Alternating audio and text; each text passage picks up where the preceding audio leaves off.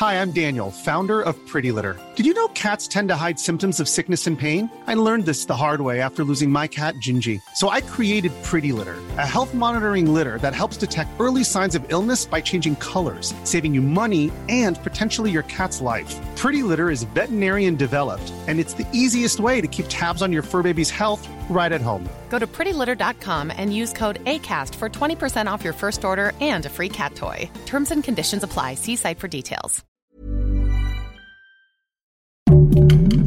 Heraldo Podcast, un lugar para tus oídos. En ese nivel de Utopía Geek vamos a hablar todo acerca de los cómics. Va a estar con nosotros Rul Valdés, así que no se lo pierdan. Dale play y comienza un nuevo nivel de Utopía Geek.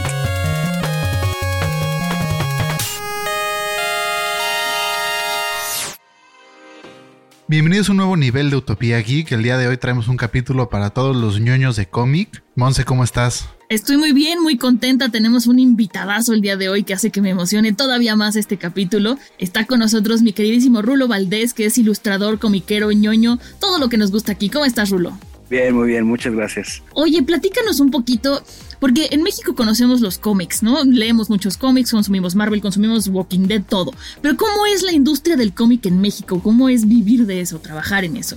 Ay, pues es todo un acto de rebeldía y de, anarquía social. No, es, es, es interesante porque, o sea, generalmente tienes que estar o sea, yo, yo tengo la, la, la, suerte ya de hace ya casi 15 años de estarme dedicando completamente a esto de la, del cómic, pero bueno, también implica que te tienes que llevar mucho del lado de la ilustración, o sea, estar haciendo comisiones, estar yendo a eventos, estar, depende, o sea, he tenido la suerte tanto de producir mis propios cómics aquí en México, como trabajar para alguna editorial, como también trabajar en todo caso para alguna editorial extranjera. Entonces, pues es una chamba en la que tienes que estar, digo, como cualquier trabajo, ¿no? O sea, tienes que estarle buscando constantemente, tienes que estar, este, cuando no te están llamando para hacer proyectos, crear tus propios proyectos. Entonces, pues es un estarte moviendo todo el tiempo, ¿no? Además, tú has tenido la fortuna de tener becas del Fonca y todo eso, ¿no? También, que es súper admirable porque no es nada fácil. Sí, bueno, afortunadamente y, de verdad gracias a, a, Thor Bendito eh, hemos tenido la, la, suerte de contar con dos becas del Fonca.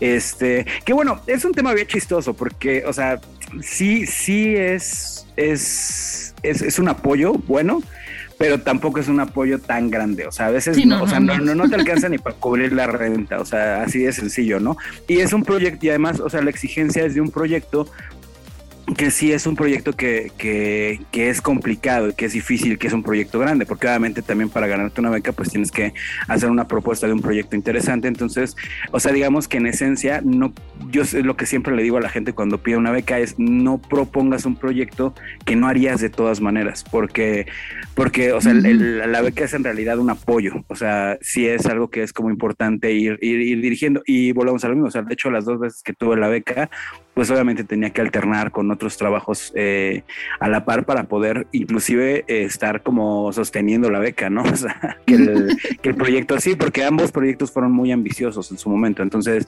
pues sí era como una, una cuestión muy complicada tener que estar como alternando cosas, ¿no?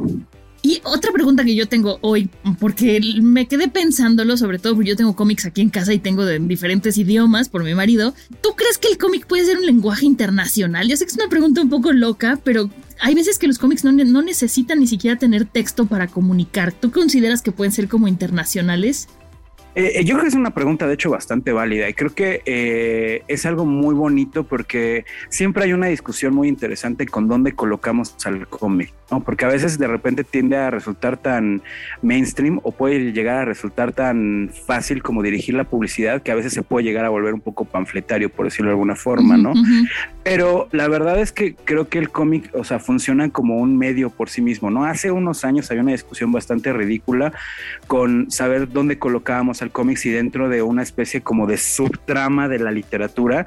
Y es como, no, o sea, no, no podría no ser porque podría haber cómics sin texto y de todas maneras funcionaría, ¿no? Entonces, es un tema muy interesante porque yo creo que el cómic funciona como por sus propios medios, o sea, ya en estos días tiene como sus propios elementos y sus propios eh, cuestiones que lo identifican, ¿no? Que hacen que, funcione por sí mismo como un lenguaje propio. Entonces, obviamente pasa como con el cine, pasa como con la música, o sea, quizás no tienes que eh, hablar el idioma nativo enteramente para entenderle, ¿no? Obviamente, claro, si lo hablas, pues te ayuda muchísimo, pero sí creo que parte del encanto que tiene como un arte propio es eh, generar su propio lenguaje, ¿no? Y su propia comunicación. Y en ese sentido, pues volvemos a lo mismo. O sea, funciona como cuando estás escuchando una canción de amor en ruso, ¿no? O sea, puedes no entenderlo, pero sabes cómo hacia dónde va el contexto, ¿no? Pero se siente bonito, ¿no? Claro, exactamente.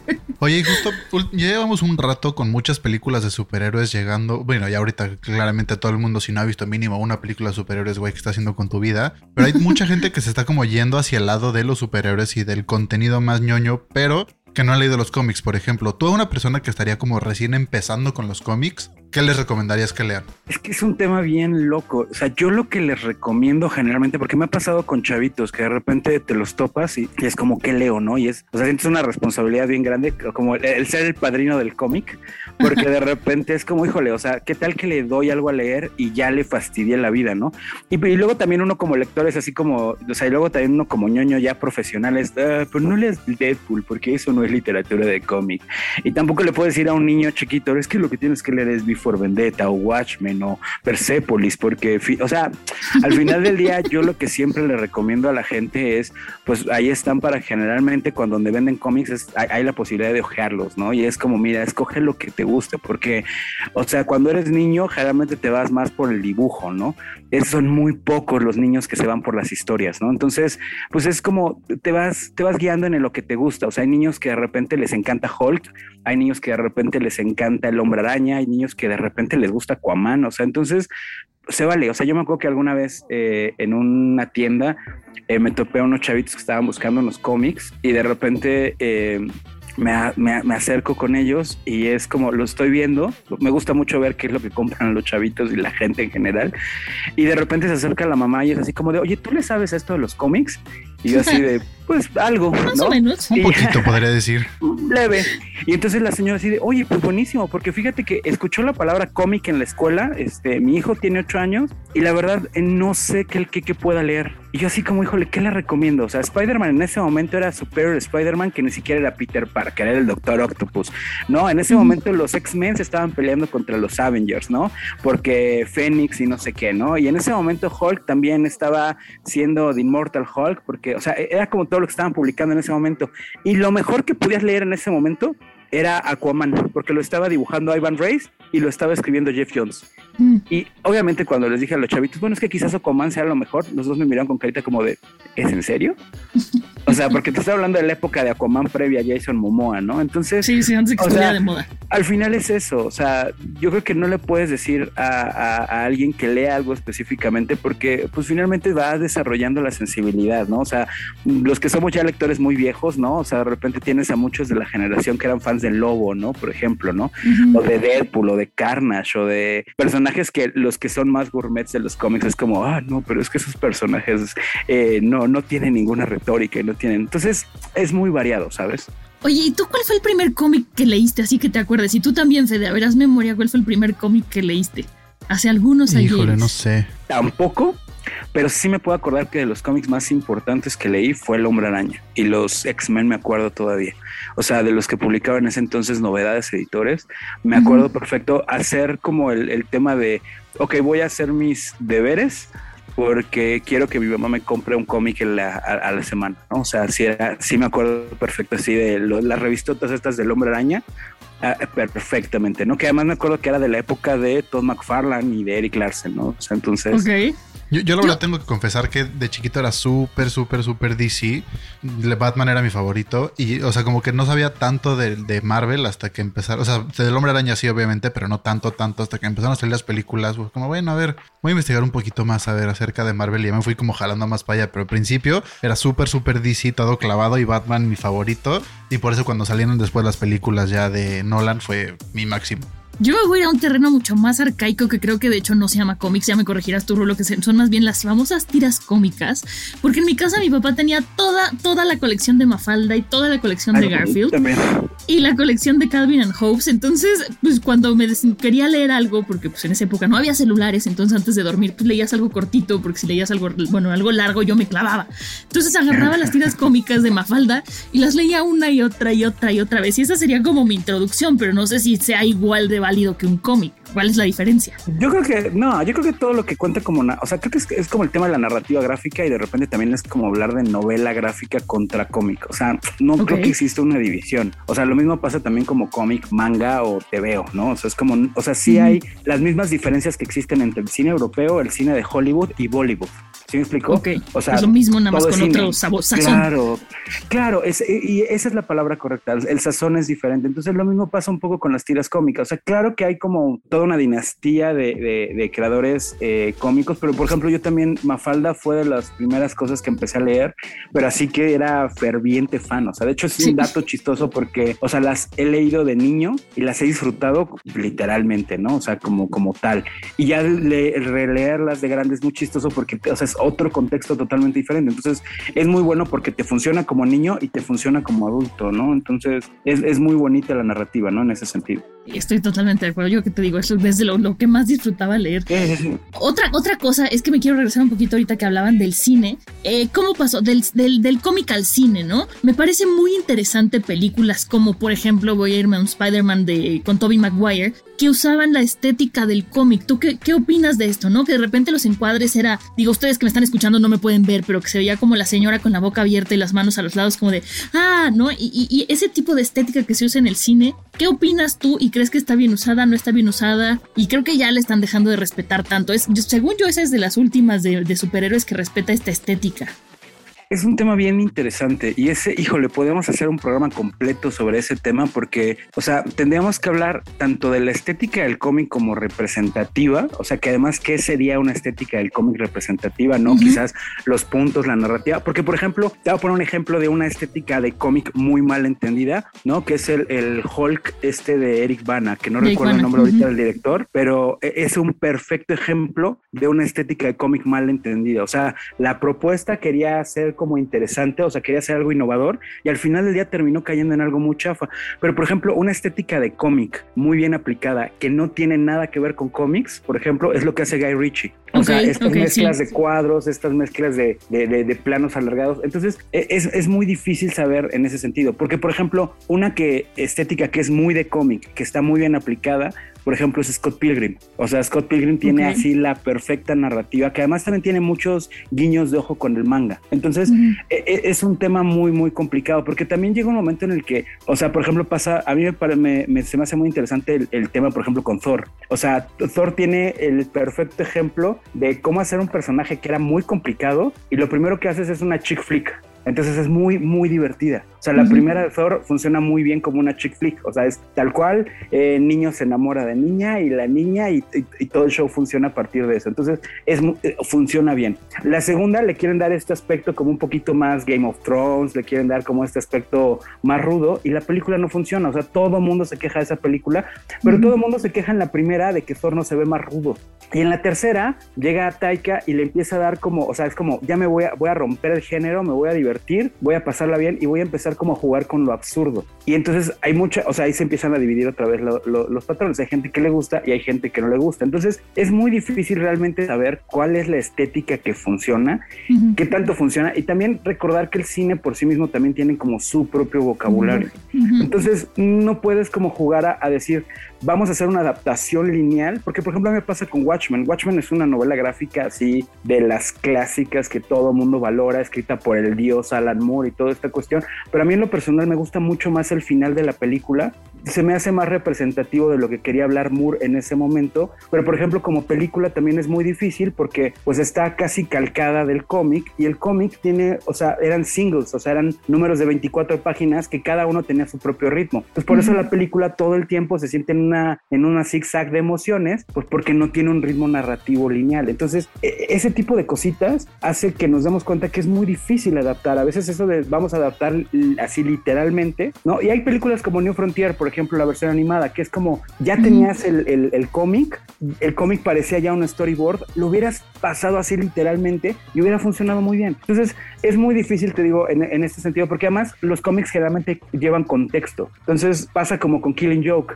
O sea, le quieres dar contexto de Batman y darle importancia de Batgirl y le aumentas unas escenas que no tienen nada que ver, que se vuelven nada que ver con lo que era la esencia del cómic que se estaba platicando y lo echas a perder. Pues yo creo que todavía estamos en un proceso experimental. Ojalá que llegue a cuajar porque también ya estamos en un punto donde ya las películas de superhéroes estamos como en los ochentas con las películas de acción, ¿no? O en su momento con las de Charles Bronson. O sea, ya llega un momento en el que ya hay tanta sobresaturación con eso que aunque como geek es muy padre porque pues es como geekotopía ahorita, ¿no? O sea...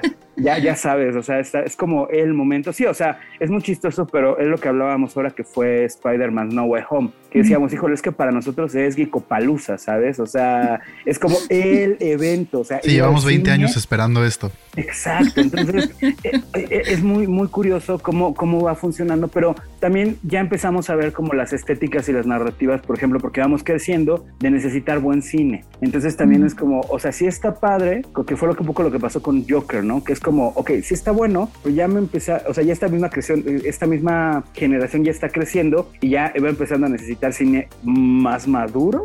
Entonces, ¿por qué es eso? O sea, ya ahorita ves una película que te está hablando de otras películas que pasaron hace 10 años, 15 años, entonces pues dices, híjole, o sea, hay muchos chavitos que no conocen al Spider-Man de Tobey Maguire. Entonces... Y nosotros crecimos con ese, ¿no? Fue como el primero que vimos en la pantalla. Exacto, entonces, no, y va a pasar ahorita con Keaton, o sea, cuando aparezca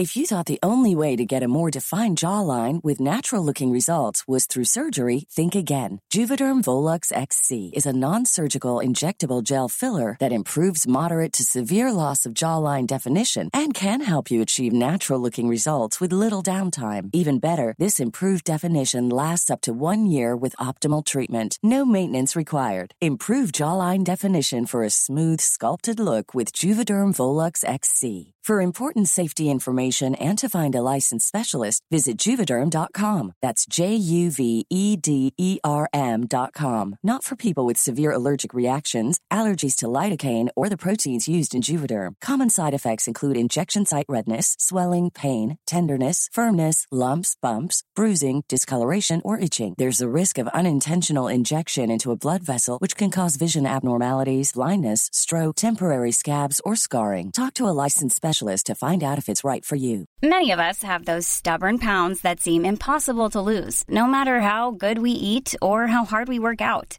My solution is PlushCare. PlushCare is a leading telehealth provider with doctors who are there for you day and night to partner with you in your weight loss journey. They can prescribe FDA-approved weight loss medications like Wagovi and Zepbound for those who qualify. Plus, they accept most insurance plans. To get started, visit plushcare.com slash weight loss. That's plushcare.com slash weight loss.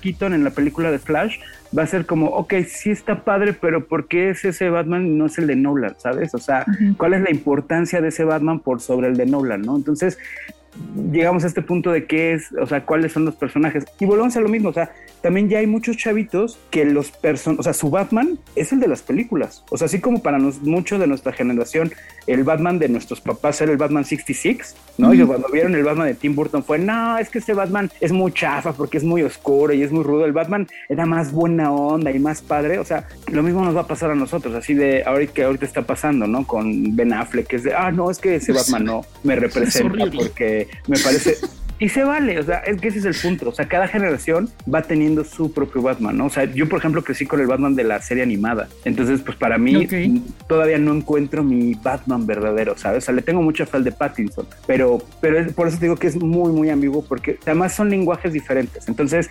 involucrarte en eso es bien loco. Yo, yo, la verdad no, no, tiene sentido que haya crecido con eso, pero de chiquito tenía Batman justo la de 66 y era, o sea, ese era mi Batman. Entonces después cuando salió la de la de Nolan fue como el cambio completamente de, ok, esto también puede ser Batman, porque todavía seguía bastante chiquito cuando salió esa trilogía, pero sí, extraño que yo pues, tenía esos DVDs y pues con eso con eso fue con lo que crecí. Sí, no, inclusive, o sea, también está ahorita la onda retro, ¿no? Entonces, por ejemplo, eso que haya regresado, o sea, por ejemplo, ahorita pues McFarlane, uno de los lanzamientos más importantes que tuvo con su nueva línea de juguetes de Batman, pues fue los juguetes de Batman 66. Entonces, que bueno, para los que no sepan, bueno, pues es el Batman de Adam West, es este Batman que cuando golpeaba decía, aparecían onomatopeyas. Entonces, y que además es muy chistoso porque ya cuando lo revisitas, te das cuenta de la genialidad que es. Es más, yo estoy seguro que en unos años vamos a tener esta generación de la gente defendiendo al Batman de Schumacher, que es uno de los más odiados por esta generación, pero que de verdad muchos niños pudieron conocer a Batman a partir de ese Batman. Entonces, le van a, o sea, para ellos ese va a ser su Batman 66. Entonces, es, es muy, muy interesante porque justo, o sea, nosotros nos dejaban ver ese Batman, pues porque éramos chavitos y porque ese doble sentido que le manejaban, que lo podían ver adultos y lo podían ver niños. Claro, entonces funcionaba muy bien en doble sentido.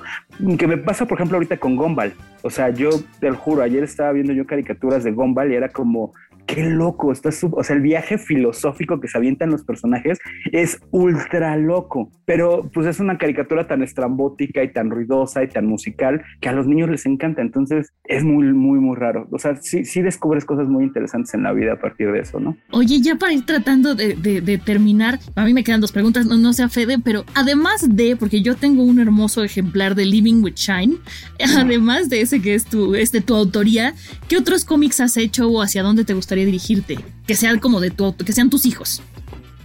Y es un tema bien complicado porque eh, la verdad es que no te creas. Y ahorita, eh, justo que acabo de terminar de trabajar con Batman, es una de mis, de mis preguntas más fuertes, ¿no? Como el que sigue, ¿no? Porque, o sea, porque, o sea, te lo juro, o sea, cuando hicimos Living with Shine, o sea, eh, pues obtuvimos la reseña de Newsarama, que fue, o sea, fuimos el primer webcómic en México y luego aparte de eso, pues fuimos el primer webcómic reseñado en una página de ese calibre. Entonces, pues, o sea, yo pensé que ya había tocado el top de, de mi vida en ese sentido, ¿no? Y luego pues cuando entro a trabajar a Marvel y de repente me toca dibujar al Wolverine gay, yo dije, híjole, o sea, ya es, o sea, ¿qué, más me toca voy a poder hacer? ¿no? O sea, mi primer cuadro de mi primer página de X-Men, o sea, fue primero empezando ahí, ¿no? O sea, fueron X-Men, ¿no? Y luego es dibujar a Nightcrawler y a Wolverine, o sea, mis personajes favoritos, así brincando a una isla repleta de dinosaurios. O sea, ese fue mi primer cuadro para dibujar en Marvel en la vida. Entonces fue como, ya, o sea, yo pensé que ya no había hecho nada más en la vida, ¿no? Entonces, Ahora, eh, después, pues bien, llega eh, trabajar eh, haciendo la portada donde viene el hombre araña México. O sea, es como, ¿sabes? O sea, es como, como muy, muy, muy loca la, la, la, la sensación. Entonces, por eso fue que que ya empezar como a desarrollar estos otros proyectos, por ejemplo, como Canek Jr., ¿no? Que era como mi cómic de luchador. Y era como súper padre porque, o sea, pues Canek Jr. es un personaje de la vida real pero yo decía que se siente como, o sea, que te das cuenta, soy re fan de las figuras de acción y todo esto, entonces era como tener una figura de acción tamaño caguama, porque, o sea, era diseñarle máscaras, estarle diseñando este eh, uniformes, estar diseñando, entonces e-, era muy loco, ¿no? Entonces yo pensé que iba a topar, ya, ya con eso había topado también como mi, mi, top en la vida, y pues ahorita sale esto que es esta oportunidad junto con Alberto Chimal, que pues, es un escritor de ese calibre, y traer a Batman a México, pues, o sea, yo ya te juro que estoy en un punto en la vida donde digo, híjole, es que, o sea, espero morirme joven porque no, ya si dibujo Agents of Shield me voy a sentir como pasos para atrás, ¿no? O sea, sabes, es como muy raro, ¿no? O sea, es como ya, ya, la verdad es que he tenido, o sea, he tenido, digo, es muy raro y muy ambiguo hablar de la, de la suerte en estos casos, porque pues al final ya son trabajos que buscas, que armas, que organizas y no son cosas que se dan entre comillas fortuitamente. Pero, pero pues sí, por otro lado, pues han sido proyectos como bastante, bastante interesantes. Ahorita creo que lo que más me interesa pues es continuar con Canek Junior, ¿no? Darle, darle peso, viene, viene una sorpresa padre con, con ese tema de Canek Junior. Y, y, pues ver, no sé, o sea, no, no, no sabría decirte ya en ese sentido, no sé, tratar de dibujar a Flash o ya, no sé, escoger como ya alguno de mis superiores clase B. Ya llegaste a Batman ya. ya. Es que, o sea, sí, ya ganaste. O sea, ya, ya es como, bueno, pues no sé. O sea, entonces, pues no sé, o sea, espero, espero de corazón que, o sea, porque además fue muy chistoso, pero esta pregunta me la hacían cuando estaba yo haciendo Canek Junior y una de mis cosas, o sea, una de las respuestas era, pues es que me encantaría dibujar Batman, ¿no? Y de repente, pero ya era como la respuesta genérica de, ay, bueno, porque quiero conocer al Papa, ¿sabes? O sea, era así como, como, ah, estaría bien chido, ¿sabes qué? Conocer a Bono. ¿no? Entonces era, ah, ¿sabes? Y de repente pues pasó, entonces ahorita ya es así como, híjole, ya estoy pidiendo, creo que estaría padre ganarse un millón de dólares. ah, yo te apoyo, yo también quiero eso en mi futuro sí, cercano, por favor. Entonces yo, yo, creo que va por ahí, ¿no? Oye, y mi última pregunta es, ¿tú cómo ves el futuro de los cómics? Porque ahorita ya tenemos muchas aplicaciones para ver cómics que son muy buenas. ¿Tú opinas que hacia allá va el futuro de los cómics o cómo lo ves? Yo creo que el, cómic, o sea, yo creo que estamos pasando un momento parecido al de la música en su momento y lo mismo está pasando con el cine y con las plataformas y con todo. O sea, creo que estamos en un mundo en donde todo se está volviendo multifacético. O sea, la gente no de, ahorita tenemos una crisis de papel a nivel mundial, entonces eso va a hacer que las producciones bajen, ¿no? Y aparte, pues venimos de un momento de pandemia, entonces tampoco hay mucha manera de arreglarlo. Entonces venimos en, en es un momento complicado donde muchas de las producciones van a subir de precio y obviamente se van a dejar de producir tanta cantidad como se producía antes. Entonces, ante ese problema, pues lo único que se tiene que ver es buscar maneras, ¿no? A nosotros como autores y como creativos nos toca estar buscando maneras todo el tiempo de llegar a la gente, porque finalmente es de lo que se trata un poco este trabajo. Claro. Pero también no creo que vaya a desaparecer. O sea, nosotros hace que fue ya 15 años que hicimos Shine.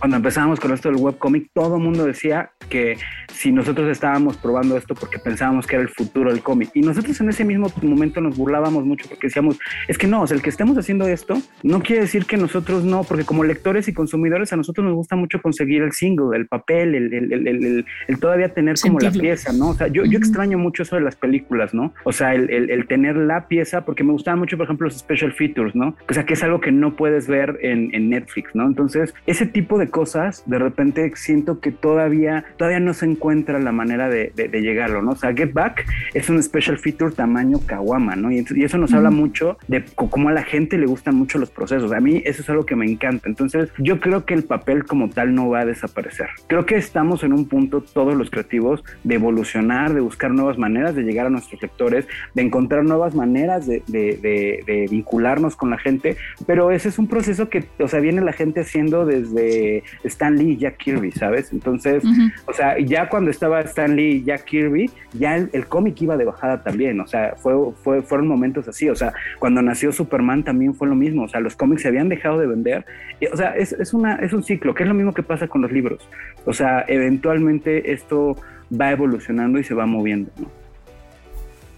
Sí, yo, yo estoy totalmente de acuerdo contigo, aunque sí también creo que el hecho de que podamos ahora tener, por ejemplo, en una, en una tablet, en un iPad, aplicaciones donde podamos leer cómics infinitamente, por decirlo de alguna manera, no sé, a mí, eh, no me acuerdo cómo se llama esta, Marvel Unlimited, la aplicación, me parece que es genial. O sea, ahí con mi marido leí todos los de Darth Vader.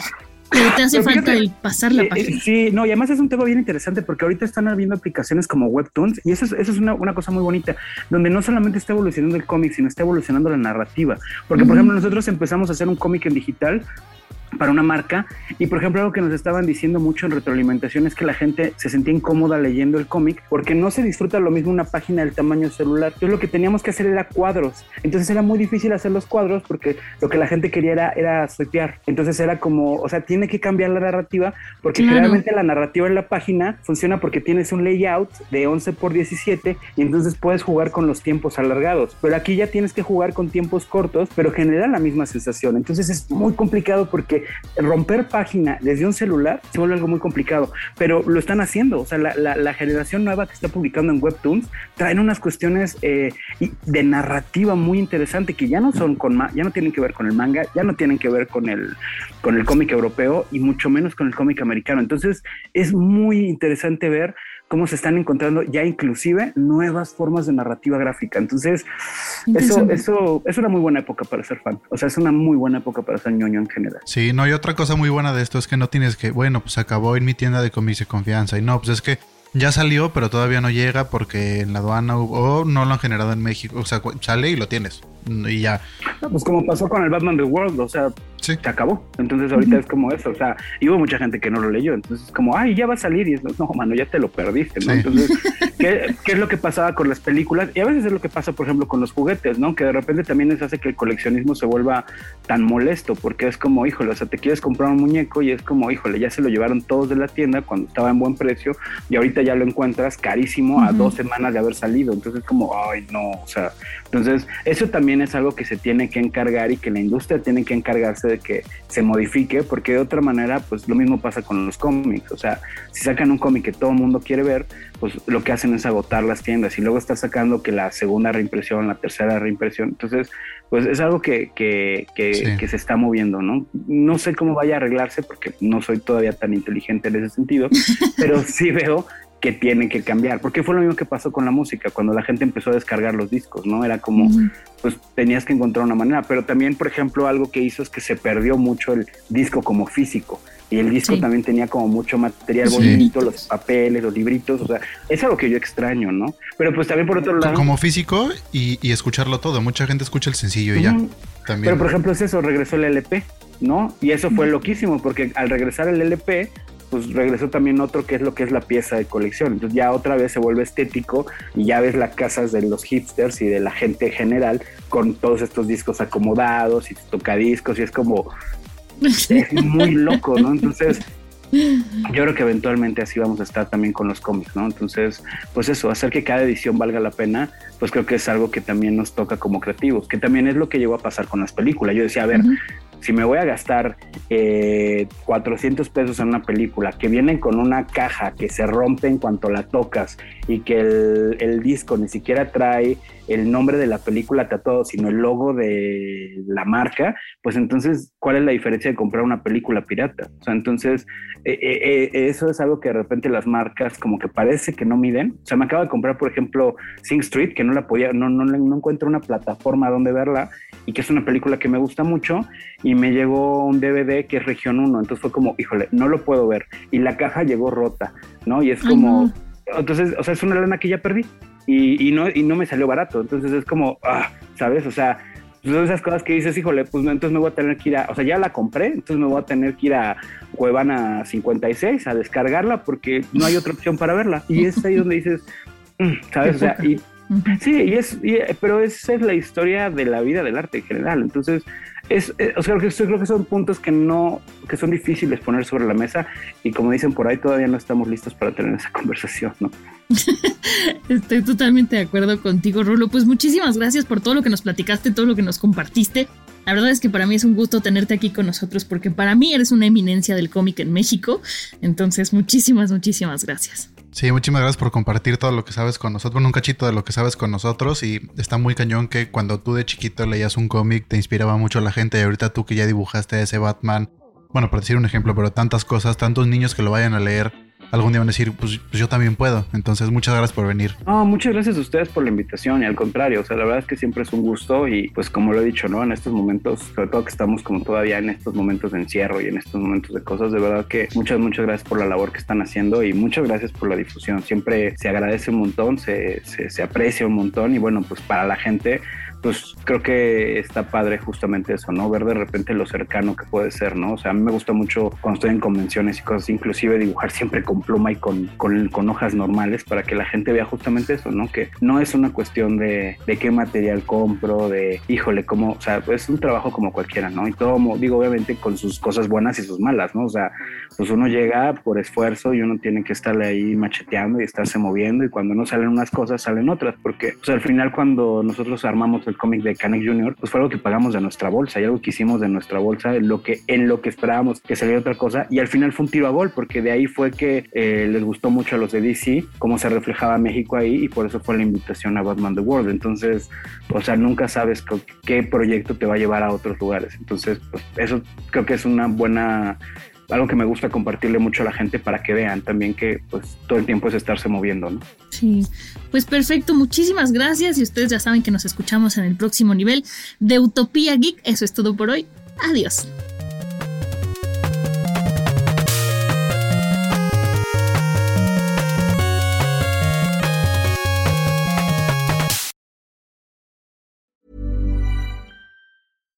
Hi, I'm Daniel, founder of Pretty Litter. Cats and cat owners deserve better than any old fashioned litter. That's why I teamed up with scientists and veterinarians to create Pretty Litter. Its innovative crystal formula has superior odor control and weighs up to 80% less than clay litter. Pretty Litter even monitors health by changing colors to help detect early signs of potential illness. It's the world's smartest kitty litter.